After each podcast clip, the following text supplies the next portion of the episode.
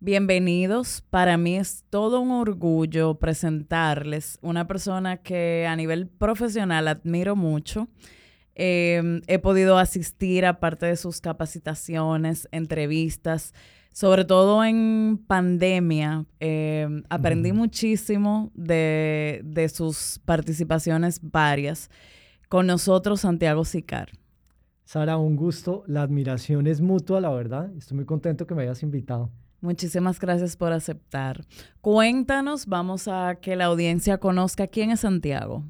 Bueno, Santiago básicamente es un apasionado de las finanzas, de las inversiones, del mercado de valores, de los fondos de inversión y por supuesto algo que creo que compartimos, la educación financiera, Sara. Ese es Santiago. Por supuesto, pues tengo un background educativo y, en, finanzas, en economía, y tengo una amplísima experiencia en los mercados financieros, pero, pero si me pides que me defina, soy un apasionado de la educación de la Educación.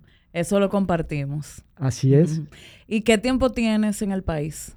Bueno, mira, yo llegué a República Dominicana en el año 2013 ya, casi 10 años, 9 años ya, 9 años, para el tiempo pasa volando. Vine a un proyecto de dos años y ya. Y me enamoré de este país. Qué bueno. Tiene, tiene una gente linda, tiene unos paisajes divinos. Me fascina, la verdad. Qué bueno. ¿Por qué inversiones y no la banca? Es curioso, mira, yo inicié en la banca. Realmente mis, mis primeros trabajos fueron en bancos. Pero rápidamente me vinculé en un proyecto del Banco Interamericano de Desarrollo que se trataba como de hacer las finanzas para los empleados de una universidad, un proyecto específico, algo muy bonito, un fondo de empleados literalmente. Y ahí descubrí que las finanzas no solo son para los ricos, sino que las finanzas especialmente transforman la vida de los que menos tienen y les ayudan a volver realidad sus sueños. Desde ahí comencé a trabajar con el tema de inversiones, desde ahí comencé a trabajar con temas relacionados con ahorros colectivos, en aquel entonces fideicomisos, bueno, otros esquemas en Colombia inicialmente. Y ya después no me pude salir de eso. es un mundo que te atrapa y no te deja salir, es espectacular. ¿Cómo, ¿Cómo inició el tema de mercado de valores en República Dominicana? Mira, es una historia muy bonita, es una historia que nace con unos empresarios desde el año 88, estamos hablando desde hace mucho tiempo, que se reúnen con la intención de crear una bolsa. Sin embargo, solo hasta principios del 2000 llega la ley 1900 con la que se regula el mercado de valores y posteriormente con la ley de seguridad social se crea el entorno perfecto para que exista un mercado de valores como tal gente que compre, gente que venda, gente que emita, gente que ofrezca productos. Entonces... Me imagino que la misma evolución tecnológica fue ayudando a que, a que fuera... Bueno, fíjate, fíjate que en el tema del mercado de valores realmente la tecnología es un plus, pero no es indispensable. Ok. Los mercados de valores, incluso hace 200 años, eran a viva voz. No sé si ustedes han visto películas donde uno ve a la gente gritando, compro, vendo, no sé qué, y, funcionaban perfectamente. Lo que realmente hacía falta en República Dominicana era un marco normativo legal que permitiera las transacciones, que fuese amigable con los inversionistas, que les diera mayor seguridad, pero también a los emisores, porque aquí hay un balance, ¿verdad? Claro, claro, para que exista. para que exista, exactamente. Entonces nace, yo diría que en realidad como lo conocemos, el mercado comienza a funcionar desde el 2003 y posteriormente en el 2011 ocurre algo que es espectacular, viene la ley 189.11 de fideicomisos, que nació especialmente para promover la vivienda de bajo costo, pero que le da origen a los patrimonios autónomos y con eso nacen nuestros fondos de inversión en la República Dominicana.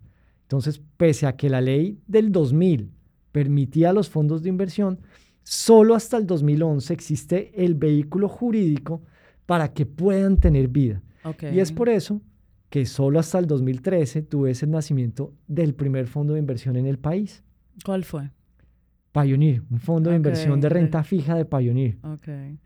¿Y a cuál economía nos comparas hoy en día? Uy, esa pregunta es difícil, Sara, es difícil porque todas las economías tienen grandes diferencias. Sobre todo en la parte de inversiones. Eh, eso la parte, solo en la eh, parte de inversiones, quizá no en lo otro, el, nuestro mercado de valores. Mira, si vamos a temas de tamaño, de evolución, quizás uno podría compararse mucho con Costa Rica. Ese es un buen referente. Si vamos a temas normativos de las inversiones, cómo están estructuradas, hacia dónde miramos, yo pensaría que va mucho más hacia Colombia y España, una mezcla entre Colombia y España. Estamos muy entre, entre Colombia y España, que son regulaciones que han venido avanzando mucho, que han cambiado mucho. E incluso aquí en República Dominicana tenemos que aceptar que el regulador ha hecho muchos cambios. En, en la medida que el mercado ha venido demandando, se han realizado esos cambios normativos que nos permiten a ti y a mí hoy en día invertir en muchas cosas que antes no era posible. No, y entiendo que hubo un salto. Creo que desde la misma pandemia que se hizo todo más amigable para el público final, para empezar a, verlo como, como algo fácil y no tan complicado. Mira, yo creo que definitivamente la pandemia a todos nos llevó a pensar de una forma diferente, Sara, y a los fondos de inversión nos llevó definitivamente a acelerar un proceso en el que veníamos, que era que la gente conociera que esto no es complicado. De hecho, de hecho, lo interesante de los fondos de inversión es que yo puedo invertir en diferentes activos sin ser un experto, sin conocer mayor cosa de esto. Lo que tengo que entender es cómo funciona un fondo. Pero a partir de ahí, hay expertos que hacen la inversión. No, y, tienes acceso de manera gratuita a expertos. Exactamente. Que, que hacen ese trabajo por ti. Exactamente. Entonces, ahí, ahí viene la parte más fascinante de los fondos y es que tú puedes tener tu dinero, tus dos mil, diez mil, cien mil pesos, igual que los tiene una persona que tiene 100, 200 o 500 millones de pesos dentro del mismo fondo, administrado por los mismos expertos, ganando la misma rentabilidad.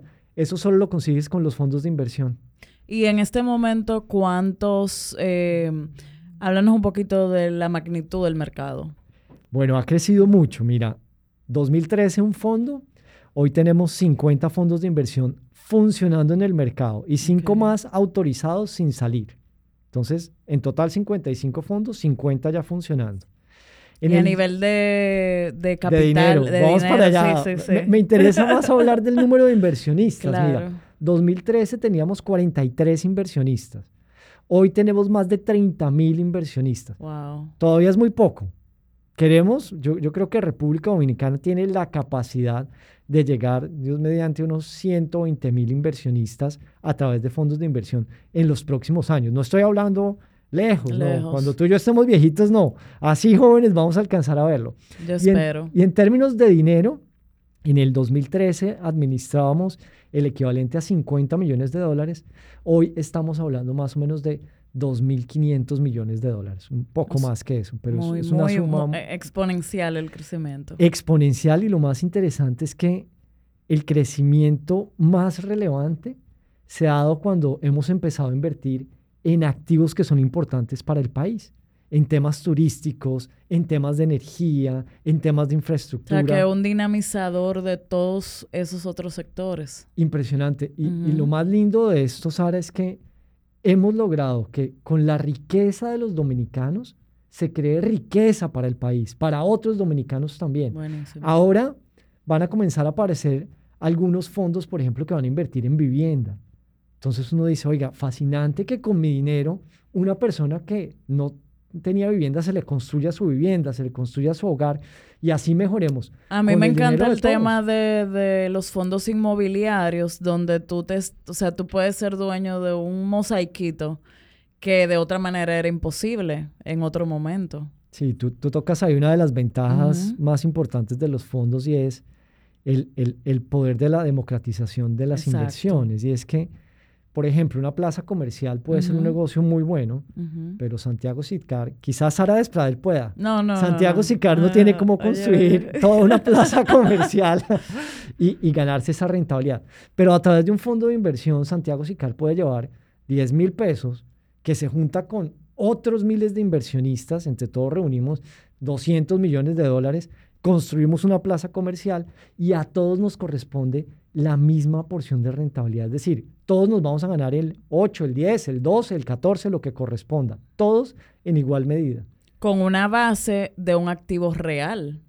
No nada más de valores. No solo financiero. No solo financiero. Aunque yo te digo, los activos financieros tienen su magia. A mí me encantan porque en cierta medida esos activos financieros también financian al sector real. Claro, Cuando una empresa va y pone un bono, emite un bono, lo que está es captando recursos. Y para, la misma empresa. Para crecer, para crear empleo, para crear productos. O sea que el fondo siempre sigue siendo real.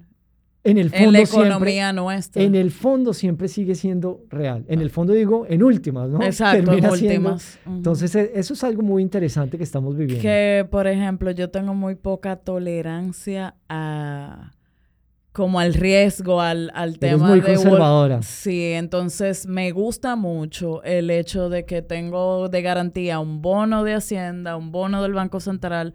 O sea, como que sé que pudiera esperar. Eso me da eh, tranquilidad. Sí, me da tranquilidad. Mira, el dinero yo siempre digo que es para tener tranquilidad. No es para otra cosa, sino para tener tranquilidad. Claro.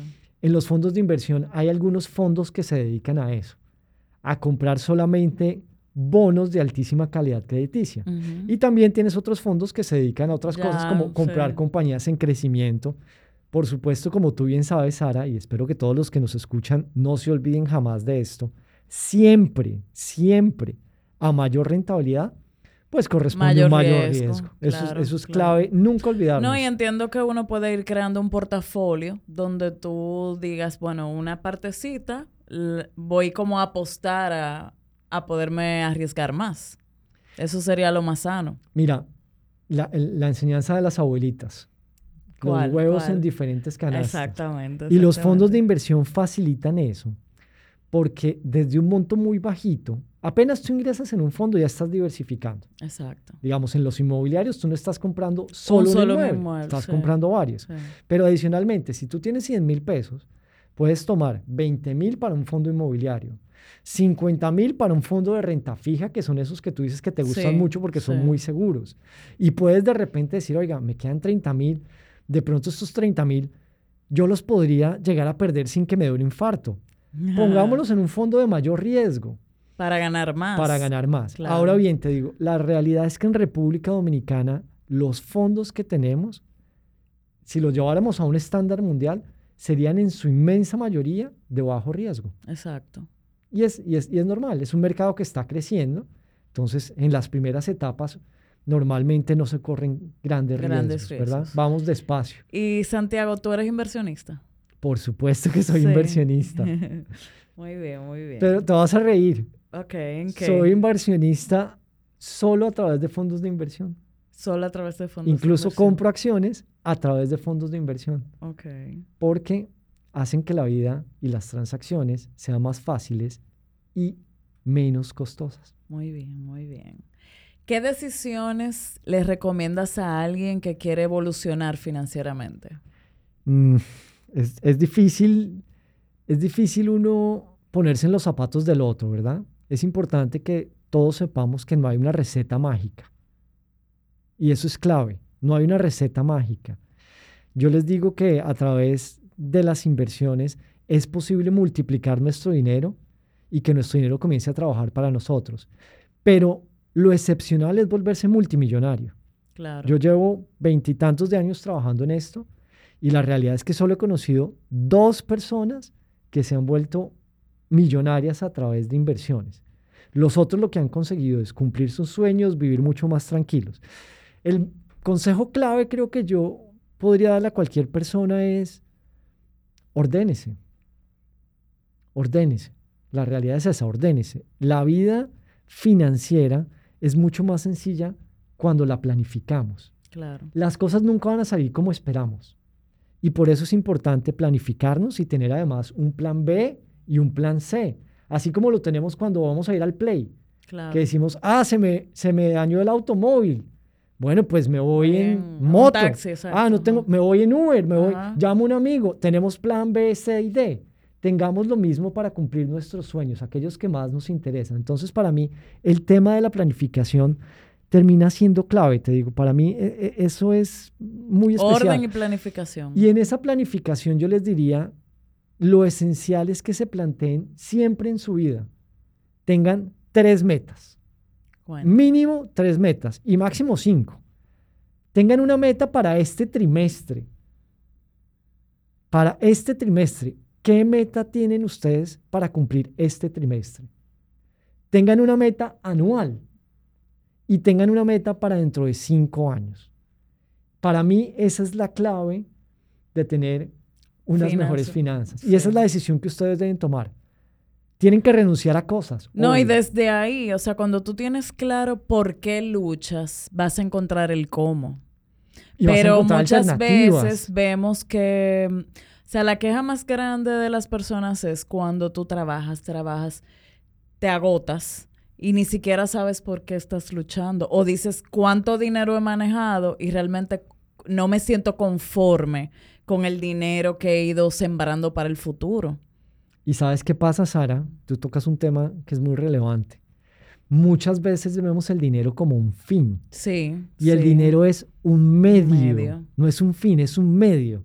¿Para qué quiero yo el dinero? Pregúntense constantemente eso. y la decisión más importante es ordenen su vida financiera respecto a tres objetivos, creo yo.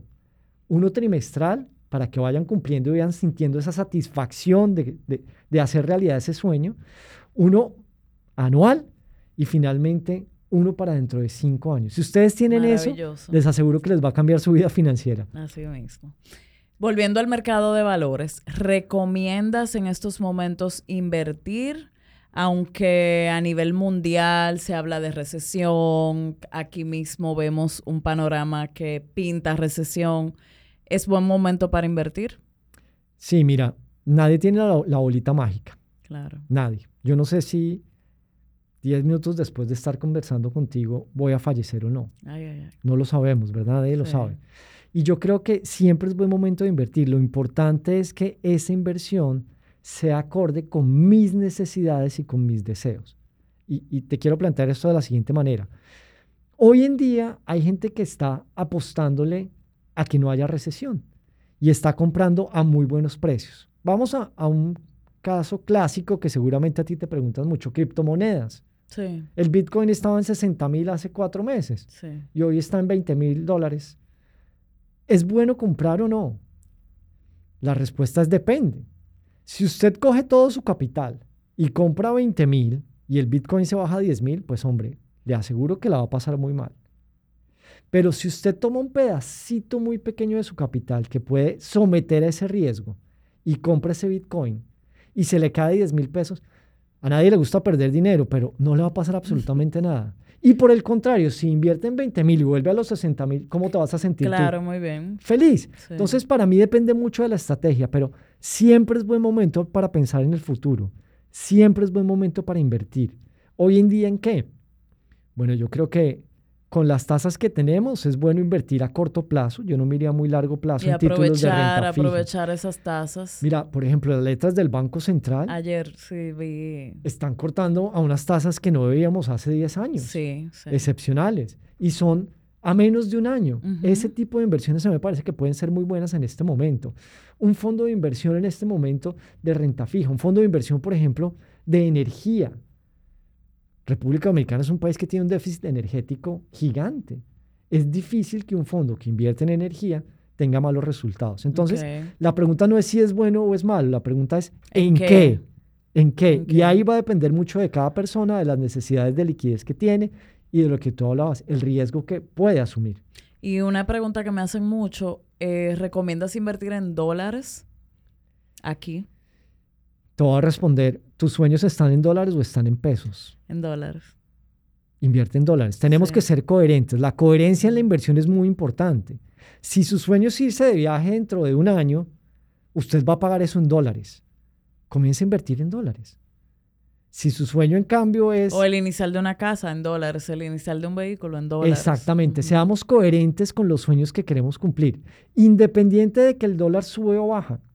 Vas a necesitar más dólares. Vas a necesitar los dólares finalmente. Entonces, seamos coherentes con eso. Yo creo que... que la abuelita también, uno... Eh, eh diversificar. Exactamente. Tampoco es que tener más de una moneda. Muy importante. Tú estás tocando el tema más importante de las inversiones, diversificar. Mira, el dólar en República Dominicana está a un precio muy bajo. Y en el resto del mundo está subiendo mucho. ¿Qué podría esperar uno? De repente que suba, un poco. Yo no creería que tanto como en el resto del mundo porque tenemos remesas, tenemos inversión internacional, tenemos unas tasas muy competitivas, pero creo que no deja de ser una buena inversión. Siempre la diversificación de monedas es buena. Excelente. ¿Cómo defines tú, que ya lo has dicho un poquito, el éxito financiero? ¿O qué es éxito financiero para ti? Wow, te, te voy a hablar desde desde mi experiencia propia. Sí. Porque el éxito financiero lo, lo define cada uno de ustedes. Sí, claro. Desde mi experiencia propia es básicamente tener tranquilidad y disfrute. Tener tranquilidad y disfrute. Y para mí el éxito financiero consiste en administrar los bienes que tengo de manera tal que me permita tener un patrón de consumo en el tiempo. No es que hoy consuma todo y mañana, y mañana no. O viceversa, que también lo ve uno en gente. No consume nada hoy y se espera hasta dentro de 10 años. Quizás no existe hasta dentro de 10 años. Hay unos memes de personas, por ejemplo, en una góndola en Venecia durmiendo. O sea, ancianitos. te pasa la vida trabajando y entonces cuando dice ya voy a disfrutar, entonces no tiene energía. Exactamente. Ni tiene fuerza. Entonces para Como que ese balance. El éxito económico es tener tranquilidad y disfrute. Administrar esos recursos que tengo para lograr eso. Bueno, eh, ¿qué consejo le das a un joven que está iniciando en el mundo de organizarse financieramente? Ay, ay, ay. Mm, miren, con seguridad ustedes ya han invertido, tal vez sin darse cuenta, pero constantemente estamos invirtiendo. No necesariamente dinero, estamos invirtiendo lo más valioso que tenemos, que es nuestro tiempo. Así que no le tema la inversión. Usted ya está invirtiendo lo más valioso que tiene, que es su tiempo. ¿En qué lo está invirtiendo? No lo sé. En educarse para aumentar su capital humano y generar más flujos de dinero en el futuro. En pasar un tiempo con los seres que más quiere para crear recuerdos que toda la vida lo van a acompañar. No sé, en salir con los amigos, en, no sé en qué lo está invirtiendo, en aprender a bailar, en aprender un, nuevo arte, no sé. Usted constantemente está invirtiendo lo más valioso que tiene. también. E, esa no está buena inversión, ¿verdad? Ahí está gastando, está gastando más que invertir. Entonces no gaste su tiempo. Usted normalmente invierte su tiempo en algunas cosas. Si ya invierte lo más valioso que tiene, no le dé miedo a invertir el dinero, que el dinero viene y va. Entonces, primero, no le dé miedo. Segundo, asegúrese de invertir en un producto que usted entienda que sepa de dónde viene la rentabilidad para que no vaya a caer una estafa, que eso es muy difícil. es otra, una nueva moda ahora mismo. Terrible. Entonces la gente invierte en cosas que no tiene ni idea, que no comprende, pero que le pagan grandes rentabilidades. No, y, que te prometen dinero fácil. Y te prometen Y rápido, y sin esfuerzo. Muy difícil, muy difícil eso. Entonces, y, y por último, establezca un sueño realista. Acuérdese que el dinero es un, un medio, de nuevo, no es un fin. Póngale un fin a ese dinero. Claro. Y póngase una meta que sea realista, algo que usted diga, bueno, esto lo va a alcanzar en tanto tiempo. Y para eso, ojo, ojo con esto, va a tener que hacer renuncias. Sara, tenemos que renunciar. Sí, tenemos que renunciar a cosas para alcanzar otras. Yo creo que es muy importante esto. Yo creo que es básico entender eso. Tenemos que renunciar a cosas para alcanzar otras. Sí, cada vez que uno dice que no a algo, le está diciendo que sí. A otra cosa. A otra Exactamente. Entonces, ojo. Es como quien elige tener una, un físico saludable. Tú le dices que no a la comida chatarra para entonces verte mejor y sentirte mejor. Exacto. Estás renunciando a algo. Sea consciente de eso. E invierta e inicie. Inicie. Muy bien, muy bien. Eh, ¿Dónde podemos seguirnos educando contigo? ¿Dónde la gente te puede encontrar y seguir? Bueno, mira, casualmente tengo un programa de radio que se llama Sumas Radio. Estamos en Instagram como Sumas Más RD. Estamos todos los días de 7 a 8 de la noche. Tú nos has acompañado algunas veces en la nota 95.7. Si quieren conocer de fondos de inversión, Adosafi. Adosafi. Adosafi a Dosafi. Ahí tienen mucha información. Y hay mucho, hay mucho contenido gratuito que... Todo, todo es gratuito realmente. se dedica de verdad a, educarse tiene como aprender. Sí, escríbanos y con mucho gusto respondemos sus preguntas. Excelente. Bueno, Santiago, de nuevo un millón de gracias y espero que vuelvas por aquí para que sigamos todos avanzando contigo. Yo encantado. Muchas gracias, Sara. Gracias a ti.